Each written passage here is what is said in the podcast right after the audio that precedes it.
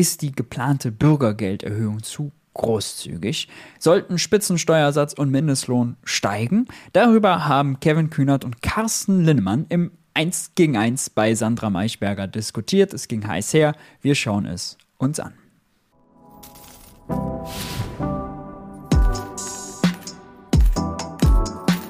Hi und herzlich willkommen bei Geld für die Welt. Ich bin Maurice und in diesem Video schauen wir auf eine Debatte zwischen Carsten Linnemann und Kevin Kühnert, die zwei Generalsekretäre von CDU und SPD. Ja, äh, die waren im 1 gegen 1 bei Sandra Maischberger und haben in einer Schnellfragerunde viele Themen abgeräumt. Das schauen wir uns mal an. Bevor wir dazu kommen, lasst mich euch noch hinweisen auf den Geld für die Welt Newsletter auf Substack.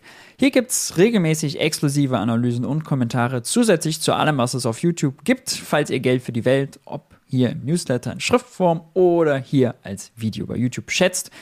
Ihr könnt hierüber Geld für die Welt mit 5 Euro im Monat unterstützen. Dann gibt es keine Paywall. Ihr könnt alle Inhalte lesen und äh, unterstützt den ganzen Kanal, denn das ist alles, also kostet viel Zeit, manchmal auch viele Nerven äh, und viel Mühe. Ich freue mich für alle, die schon unterstützen und das damit möglich machen. Je mehr unterstützen, desto weniger Paywall braucht es und desto mehr Inhalte kann ich euch auch liefern. Soweit, so klar, der Link ist unten in der Videobeschreibung. Jetzt aber zu Carsten Linnemann Kevin Kühnert in vielen Punkten sich ähm, widersprochen. Sie duzen sich, sie kennen sich, sie schätzen sich offensichtlich.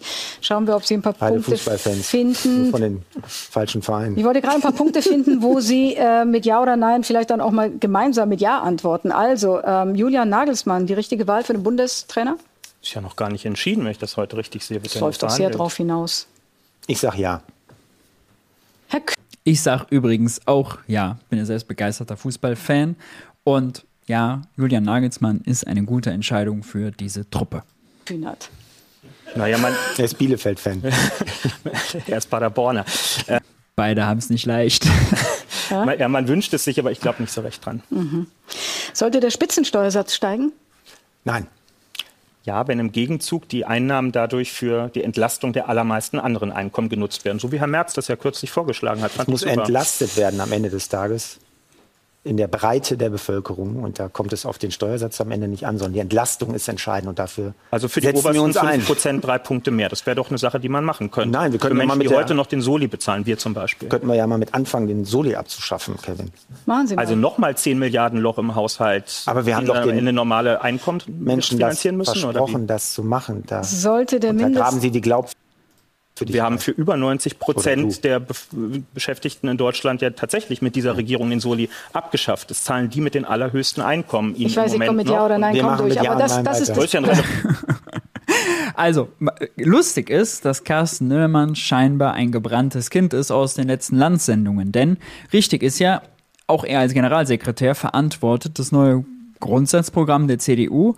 Und da gab es jetzt mehrmals die Schlagzeile, CDU will höheren Spitzensteuersatz was formal stimmt. Spitzensteuersatz, manchmal auch Reichensteuersatz, also den, den man ab 250, 270.000 Euro zahlt, ja, ähm, die sollen angehoben werden. Das stimmt, allerdings deutlich später greifen und darunter die Steuersätze abgeflacht werden, sodass nach CDU-Vorschlag die Grenzsteuersätze, also das, was da an Steuersatz steht, die sollen zwar steigen, allerdings sollen alle, die weniger als eine Million Einkommen im Jahr verdienen, also fast alle, steuerlich entlastet werden mit den CDU-Vorschlägen.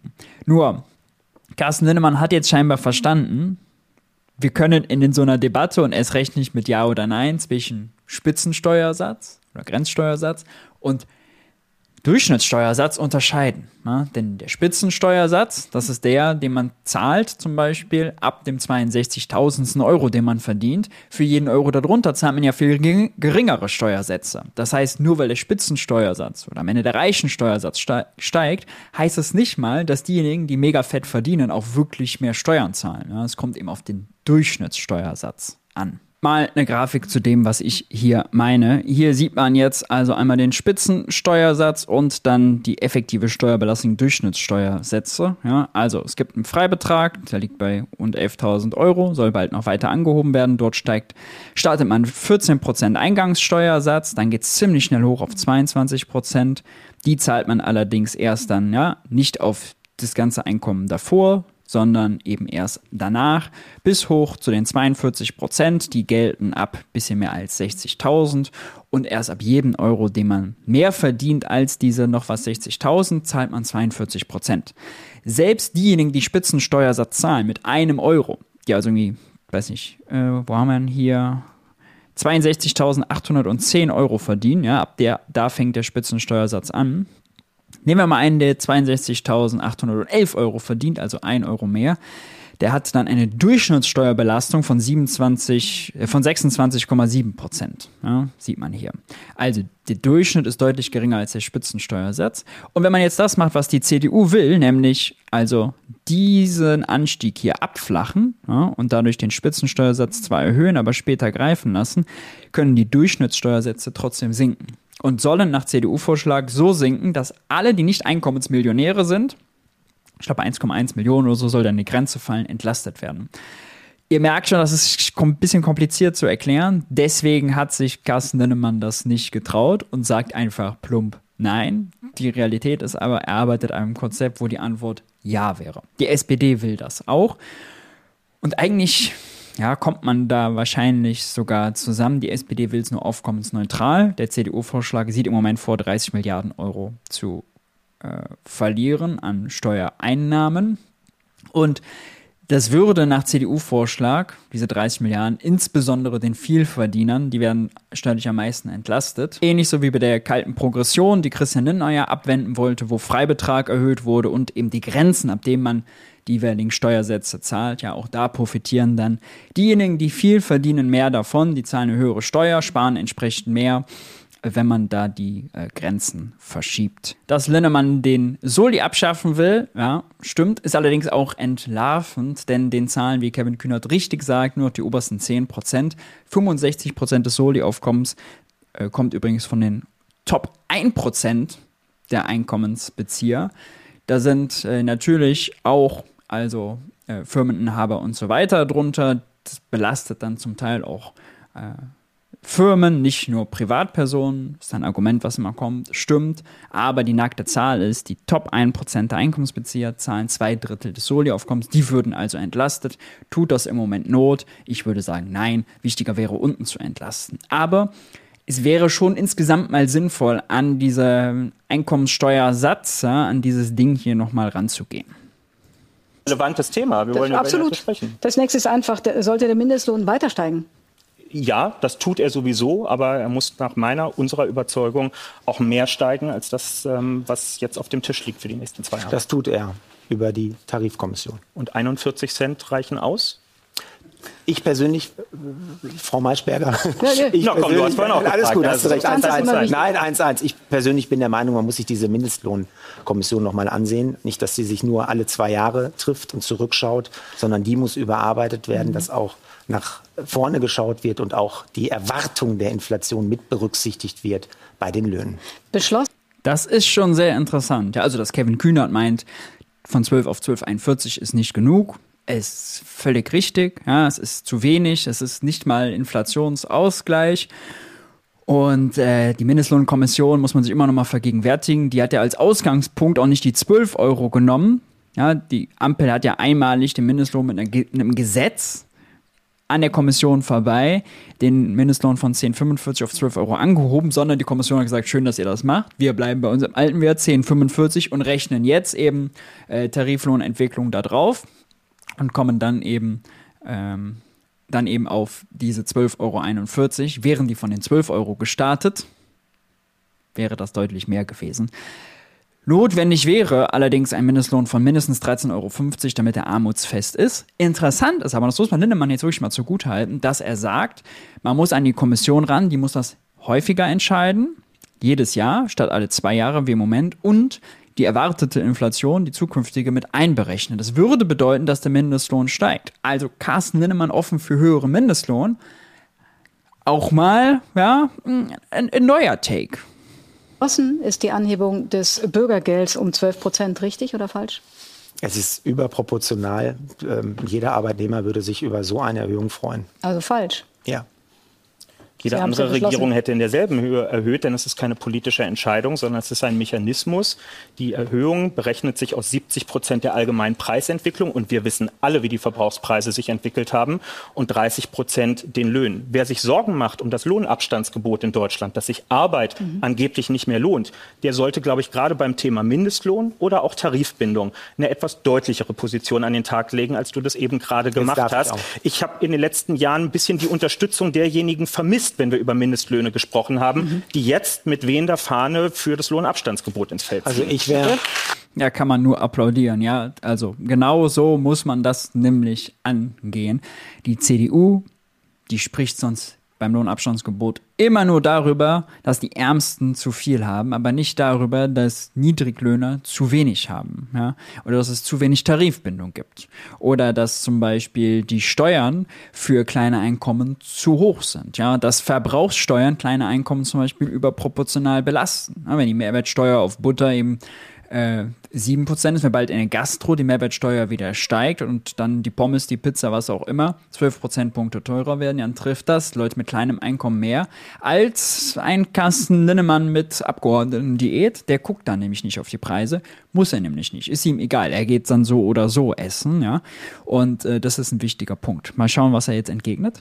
Herr Linnemann, ja, wir sind raus. Lohn, wir sind raus aus Lohnabstandsgebot. Ich wäre mehr, ich wäre dafür, dass man mehr für die Menschen tut, die aus körperlichen oder seelischen Gründen nicht arbeiten können. Da gibt es sehr viele von der erwerbsgeminderten Rente, wie man unterstützen könnte, oder auch Menschen, die körperlich 45 Jahre gearbeitet haben, mehr machen. Und auf der anderen Seite würde ich knallhart sagen, dass es einen Vertrag gibt zwischen dem Staat und dem Bürgergeldempfänger, dass derjenige, der körperlich und seelisch in der Lage ist zu arbeiten, dass der auch arbeiten muss. Das ist überhaupt nichts Schlimmes. In Dänemark gibt es so ein Modell. Nach sechs Monaten ähm, ist das der Fall, dass wenn jemand Sozialleistungen bezieht, muss er nach sechs Monaten Arbeit haben, ansonsten muss er gemeinnützig tätig sein.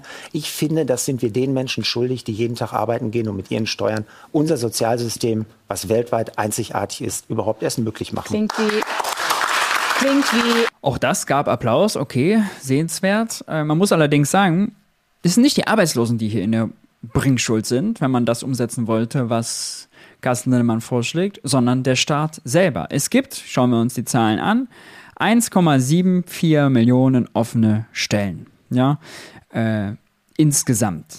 Wenn man dann genauer reinguckt, dann bleiben davon nur noch so 1,3, 1,4 über, die sofort zu besetzen sind.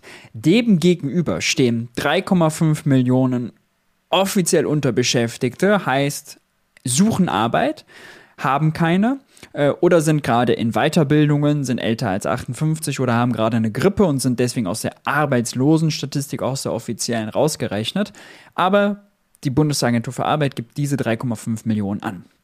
Zusätzlich gibt es 750.000 Menschen, die unfreiwillig in Teilzeit sind. Und zwar nur, weil sie sagen, ich finde keinen Vollzeitjob. Ich will Vollzeit arbeiten, aber finde nur Teilzeit. Und die kann man nochmal draufrechnen und die wollen mehr Stunden. Dazu kommen mehr als diese 700.000. Ist schwierig auszurechnen, müssen wir mal deutlich erheben und befragen. Ich würde mal sagen, 1, 2 Millionen locker Menschen, die Teilzeit arbeiten, aber Vollzeit arbeiten würden, wenn es eine Lösung für die Betreuung der Kinder oder die Pflege der Eltern oder Großeltern gäbe. Ja? Es gibt zum Beispiel ein Recht auf einen Kita-Platz. Schön, gute Sache in Deutschland, aber es fehlen Kita-Plätze. Das bedeutet, wenn die Betreuung nicht sichergestellt ist, können leider statistisch gesehen überwiegend Frauen nicht so viel arbeiten, wie sie eigentlich arbeiten wollten. Und wenn man das alles zusammennimmt, ja, 3,5 Millionen plus 700.000 plus eine Dunkelziffer, wir sagen mal konservativ nur eine Million, die dann mehr arbeiten wollten, ja, dann kommt man locker, locker, locker Vollzeitstellen gerechnet auf 5 Millionen Menschen, die gerne arbeiten wollten. Aber es gibt nur diese 1,7 Millionen offenen Stellen oder 1,4, wenn man die nur nimmt, die sofort zu besetzen sind. Auf jede offene Stelle ja, kommen also ungefähr drei bis vier Arbeitssuchende. Jetzt gibt es da Matching-Probleme und so, die haben nicht die richtigen Qualifikationen und, und ist ja alles schön und gut. Aber wenn das so ist, wenn es mehr Leute gibt, die Arbeit suchen als offene Stellen, dann kann gar nicht jeder, ist einfach gegen die Logik. Selbst wenn er wollte, nach einem halben Jahr sofort Arbeit finden. Ja, also das, was er hier vorschlägt, dann sollen die nach einem halben Jahr arbeiten. Das gibt's gar nicht. Sondern jetzt sagt er, die sollen gemeinnützig tätig werden. Na klar, ist doch eine gute Idee. Ja, dann soll der Staat eben gemeinnützige Jobs schaffen. Thema Jobgarantie. Habe ich zuletzt mit Jörg Wimmer-Lassene auf diesem Kanal hier drüber gesprochen. Ich verlinke das Video mal. Ist eine sehr progressive Idee, denn die Menschen ist ja nicht so, als dass sie arbeitslos sein wollten. Also diese RTL 2 Nachmittagsklischees von den faulen Arbeitslosen, so da mag es ja welche von geben, aber das ist nicht die Regel. Die Menschen wollen arbeiten. Arbeit ist zudem auch, das sind, also die Studienlage ist da völlig klar, mehr als nur Geld verdienen. Ja, das ist also Teil einer Gemeinschaft sein, äh, sich weiterentwickeln, seine Stärken entwickeln, Freunde am Arbeitsplatz finden und, und, und. Arbeitslosigkeit wiederum bedeutet soziale Isolation, ist eng verbunden mit Depressionen, mit Angststörungen, mit Krankheiten, mit Familienproblemen, mit Kriminalität und, und, und. Ja. Das heißt, wenn Carsten Linnemann das sagt, dann muss er eigentlich für eine Jobgarantie sein, ja, dass der Staat gemeinnützige Jobs schafft und die Leute da dann reinvermittelt und das auch bezahlt. Mein Vorschlag wäre, das dann auch zumindest nur in Konditionen natürlich zu bezahlen. Und ich meine, also gemeinnützige Tätigkeiten gibt es wahrlich genug. Ja? Äh, es gibt ja kein Limit daran, wie wir uns unser Zusammenleben vor Ort noch schöner, noch einfacher machen könnten. Menschen, die ihre Talente ausnutzen können, ob in kleinen Infrastrukturprojekten, ob in Projektwochen in der Schule, ja, ob sie das Biofrühstück unterstützen, ob sie Gartenprojekte in der Stadt machen, ob sie ähm, öffentliche Veranstaltungen organisieren, Turniere, Sportevents, Musikevents und, und, und, ja, äh, Baulücken bereinigen. Je nachdem, es gibt so viele gemeinnützige Tätigkeiten, die man äh, unterstützen kann. Es gibt ja auch schon ganz viele gemeinnützige Organisationen, jetzt zum Beispiel die Tafel, die sind komplett überfordert, überrannt. Die suchen händeringend nach Leuten, ja. Allein schon da Leute hinzuvermitteln und zu bezahlen, wäre schon mal ein erster Schritt. Also, wenn Linnemann das meint, ist das ein ungewollt progressiver Vorschlag. Wenn er das nicht meint, ist das einfach nur eine Gängelung. Dann verlangt man etwas von den Arbeitslosen, was sie gar nicht alle erfüllen können. Einzelne schon, die dann Glück haben, einen Job finden, alle gleichzeitig nicht. Und wenn er dann fordert, wenn ihr keinen Job annehmt, dann gibt es Kürzungen, dann ist das natürlich brutal. Ja? Dann ist das Arbeitspflicht. Die Jobgarantie ist ja explizit ein Angebot, ja? ist keine Pflicht. Das, was man will, ist dann eine Pflicht. Und naja, sonderlich freiheitlich dann eben auch nicht. Äh, Gerhard Schröder, ähm, fordern und fordern. Nicht nur fördern und fordern, ja. Ja, das war aber damals eine Situation, als wir fünf Millionen Arbeitslose hatten. Heute sind ja die allermeisten im Bürgergeldbezug eben nicht solche Leute, wie Carsten Linnemann sie beschreibt. Wir haben eine verfestigte mhm. Langzeitarbeitslosigkeit. Das sind Menschen mit dem, was die Behörden dann immer multiple Vermittlungshemmnisse nennen. Da sind psychische Erkrankungen und ähnliches ähm, dahinter. Wir haben ganz viele Kinder in den Regelsystemen drin, die natürlich gar nicht arbeiten sollen ähm, und können. Und wir haben, da sagt ihr auch, Nochmal kurz zur Klarheit. Arbeitslosenzahlen, die ich eben genannt habe, und Bürgergeldzahlen sind zwei verschiedene Paar Schuhe. Ne? Immer nichts drüber. Über 800.000 Beschäftigte allein im letzten Jahr, die Leistung aus dem Bürgergeldsystem erhalten haben, weil sie einen so schlechten Lohn von ihren Arbeitgebern bekommen, dass wir alle, die Solidargemeinschaft, am Ende was draufpacken müssen, damit es zum Leben noch reicht. Und ich würde mich freuen, wenn wir darüber stärker ich diskutieren, ja als über ein paar wenige, die in der sogenannten sozialen Hängematte liegen. Ich glaube nämlich, damit lenken ich, wir ab von denen, die Beschäftigte im Land. Ja, ich würde nie von sozialer Hängematte reden. Und klar ist, wir haben einen starken Sozialstaat. Also wenn du eine Familie hast mit zwei, drei Kindern, müsstest du eigentlich einen Mindestlohn haben von über 20 Euro, um davon leben zu können. Mhm. Ich glaube, du kriegst eine Befriedigung der Gesellschaft hin. In den Niederlanden ist es ähnlich. Bis auf Utrecht und Amsterdam läuft es in der Fläche super, dass derjenige, der Sozialleistung bezieht und arbeiten kann, auch einer Arbeit nachkommen muss. Ähm, dass wir dieses Prinzip in Deutschland brauchen, weil dann gibt es einen gesellschaftlichen Konsens und bei dieser Frage Bürgergeld auch Ruhe. Allein der Begriff Bürgergeld, Kevin, suggeriert, als ob jeder Bürger in Deutschland darauf Anspruch hat. Also da hält er wirklich die Leute für dumm. Ne? Den Punkt bringt er immer öfter. Also die CDU ist für Eigenverantwortung, aber traut den Leuten nicht zu, dass sie zwischen Bürgergeld und bedingungslosem Grundeinkommen unterscheiden können. Also das war schon fehl am Platz, so ein Begriff. Es ist eine Sozialleistung, Diesmal Hartz so muss man sie auch nennen. Ja, es Vielleicht ist aber kein bedingungsloses Grundeinkommen und das hätte meine Partei auch nicht mit eingeführt, denn da sind wir dezidiert nicht dafür. So, ich ja, so sieht es aus. Man wünschte sich zum Beispiel Sandra Maischberger hätte jetzt diese Zahlen parat gehabt, wie viele Menschen unfreiwillig in Teilzeit sind, wie viele bei der Arbeit Bundesarbeitsagentur eben als arbeitslos, als arbeitssuchend, muss man besser sagen, gelten, ja. Und die dann mal kontrastiert mit den offenen Stellen. Und dann soll Linnemann ja mal sagen, wie die alle in einem halben Jahr in einen Job kommen sollen, ja, damit man wahre Vollbeschäftigung erreicht. Das geht nicht, da gehen die Zahlen nicht auf, ja. Soweit zu der Konfrontation der kurzen zwischen Linnemann und Kühnert fand ich ganz interessant, das Format sehr dankbar, sehr gut. Äh, spannend, dass die zwei sich äh, dort eben so gebettelt haben. Wie fandet ihr es? Schreibt es mir gerne unten in die Kommentare. Wenn euch das Video gefallen hat, lasst ein Like da, lasst ein Abo da, aktiviert die Glocke. Ach ja, und schreibt gerne mal in die Kommentare, was ihr explizit eben von dieser Idee einer Jobgarantie haltet. Äh, welche Fragen ihr dazu habt, welche Bedenken ihr habt. Und schaut nochmal das Video, mein Interview mit Jörg Wimalasena dazu. Ich packe auch nochmal einen Artikel in äh, die Videobeschreibung zur Vorstellung der Idee. Das ist jetzt natürlich ein bisschen kurz geraten. Soweit, so gut. Haltet die Ohren steif. Ich hoffe, wir sehen uns beim nächsten Video. Ciao, ciao.